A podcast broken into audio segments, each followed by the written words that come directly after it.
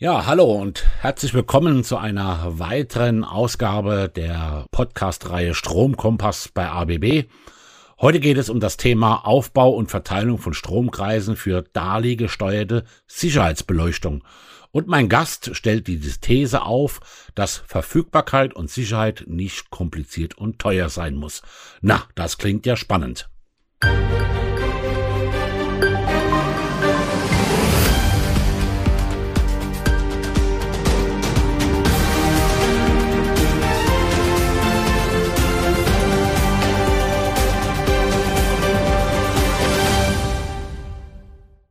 Heute bei mir im Studio Florian Krakeke. Sag mal, was meinst du damit? Stefan, wenn wir die These mal runterbrechen, dann ergeben sich ja zwei Punkte daraus. Erstens, wie gestalten wir eine einfache Installation? Und zweitens, wie kosteneffizient ist die Lösung? Das würde ich gerne in einem konkreten Beispiel mit dir erläutern. Okay, aber bevor du das machst, warum eigentlich Dali? Na, es sprechen sicherlich viele Gründe für DALI, aber aus meiner Sicht sind die beiden wichtigsten. Erstens, DALI ist zurzeit die bewährteste Technologie, zukunftssicher und weltweit führendes Protokoll mit einem Marktanteil von mehr als 32 Prozent. Und zweitens, DALI ist ein nicht proprietäres System, eben kompatible Geräte können herstellerunabhängig miteinander kommunizieren. Okay, verstanden. Jetzt hast du das Thema DALI ja mit Sicherheitsbeleuchtung kombiniert. Bei der Thematik muss der Zustand doch überwacht und an zentraler Stelle angezeigt werden. Ja, genau, Stefan. Und das kann eben mit einem Prüfbuch gemacht werden. Und hier beträgt die Aufbewahrungsfrist dafür eben vier Jahre. Oder eben mit einer zentralen Überwachungseinrichtung mit automatischer Wartung und Prüfungsdurchführung inklusive eben dieser Dokumentation. Und genau dieses Beispiel möchte ich auch aufgreifen. Na dann mal los mit deinem Beispiel. Lass uns doch über eine typische Mittelstandsfirma sprechen. Eben ein Produktionsgebäude mit Lager und Büroräumen, vielleicht noch ein kleines Rechenzentrum, weil es eben doch noch mehrere Standorte irgendwie auf der Welt verteilt gibt, so in irgendwie den USA und auf einem anderen Kontinent noch. Und äh, kannst du dir vorstellen, dass hier die Elektroverteilung geschäftskritisch sein kann, Stefan? Bürokomplex, Rechenzentrum, Shopping Mall oder Produktionshalle. Die Elektroverteilung ist in allen Zweckgebäuden geschäftskritisch. Nicht nur dort. Gerade wenn es um Notlicht geht, sind die Anforderungen hoch und es ist nahezu überlebenswichtig, dass hier alles funktioniert. Da hast du natürlich recht. Ähm, lass uns doch bei diesem Beispiel bleiben, okay? Okay. Notbeleuchtungssysteme sind laut DIN VDE V0108-100-1 einmal wöchentlich auf Funktion zu prüfen. Wer muss das wohl machen? Hierfür ist der Betreiber zuständig. Genau. Und dies kann mit hohem Aufwand eben vom Betreiber selbst getan werden oder man setzt geeignete Überwachungseinrichtungen ein. Und hier kann bereits die Beratungsleistung durch die Elektrofirma für den Betreiber anfangen. Was meinst du damit? Um nicht noch eine weitere proprietäre Buslösung anzubieten, kann eben diese DALI-Lösung vorgeschlagen werden. ABB bietet eine Vielzahl von Rettungszeichen und Sicherheitsleuchten an, die dann eben auch über diesen DALI-Bus überwacht und gesteuert werden können. Und das kann dann eben die ausführende Elektrofachfirma auch dem Betreiber bereits vorschlagen. Okay, verstanden. Aber wenn ich so auf die Uhr schaue, was hat das dann mit der Verteilung zu tun? Die Vorteile von DALI gesteuerten Notlicht- und Rettungszeichenleuchten sind vielzählig. Ich erwähne hier nur, es wird kein eigenes Leitungsnetz benötigt, wenn es sich um Einzelbatterieanlagen hält. Es muss nicht auf den Funktionserhalt geachtet werden und Nachrüstungen und Umrüstungen sind somit viel leichter umzusetzen. Aber konkret muss bei DALI eben auch die VDE 0100 Teil 410 angewandt werden, weil DALI auch kein Self ist.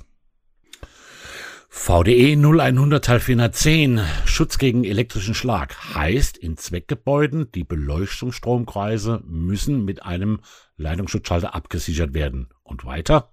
Ja, wenn wir dann noch die DIN VDE 0100 460 und ganz konkret hier im Teil 462 herannehmen, dann steht dort im Teil Trennen, dass für jeden Stromkreis eine Trennung gefordert wird. Es ist also auch vorzusehen, dass für die DALI Busleitung eine Trennung zu berücksichtigen ist. Dann klemme ich eben die Steuereinheit ab. Klar, funktioniert. Dann hast du aber keine Zuordnung zu den Stromkreisen, keine Überwachung mehr und es ist immer noch nicht sichergestellt, dass in den Hauptstromkreisen auch immer der Bus abgeklemmt wird. Also ist deine Idee, das mit einem Hilfsschalter zu realisieren? Genau. Und noch viel besser, Stefan, diesen montieren wir an den Leitungsschutzschalter und beides versorgen wir mittels dem Stecksockelsystem Smithline TP. Ah, jetzt wird's interessant. Und wie funktioniert das? Eigentlich gibt's nur drei Schritte für Smithline. Du brauchst erstens einen passenden Sockel mit, und jetzt wird's interessant, L1, L2, L3, dem Neutralleiter, dass du dann im Nachgang auch noch ein FILS installieren könntest, wie zum Beispiel eine Steckdose für äh, die Programmierung. Und in unserem Fall brauchen wir auch unbedingt die Hilfsstromschiene LA und LB, um eben den Dalibus darauf auch einspeisen zu können. Apropos Einspeisung. Als zweites brauchst du einen Einspeisesockel eben dafür. Und dann nehmen wir den Standard-Einspeiseblock in vier Teilungseinheiten. Da kannst du dann eben die Phasen N und den Dalibus auf dieses fingersichere Schienensystem einspeisen. Und drittens brauchen wir dann nur noch die Abgänge, hier in unserem Fall die Leitungsschutzschalter mit dem Hilfsschalter, die dann entsprechend auf das System aufgesteckt werden und somit auch eingangsseitig schon komplett kontaktiert sind. Also die Phase und der Dalibus 1 und 2. Das heißt, ich habe eine direkte Kontaktierung zu meinem Außenleiter und dem Dalibus. Genau, nur noch die abgangsseitige Verdrahtung muss hergestellt werden, Stefan. Und warum der Endleiter? Naja, für die Flexibilität, die ich mir A, erstens durch die Einzelbatterieleuchten mir schon geholt habe, zweitens durch den Dalibus. Und genau diese Flexibilität ähm, kann ich ja jetzt auch ohne Probleme nutzen, um mir jederzeit einen FILS zum Beispiel eben für so eine Service-Steckdose nachzurüsten.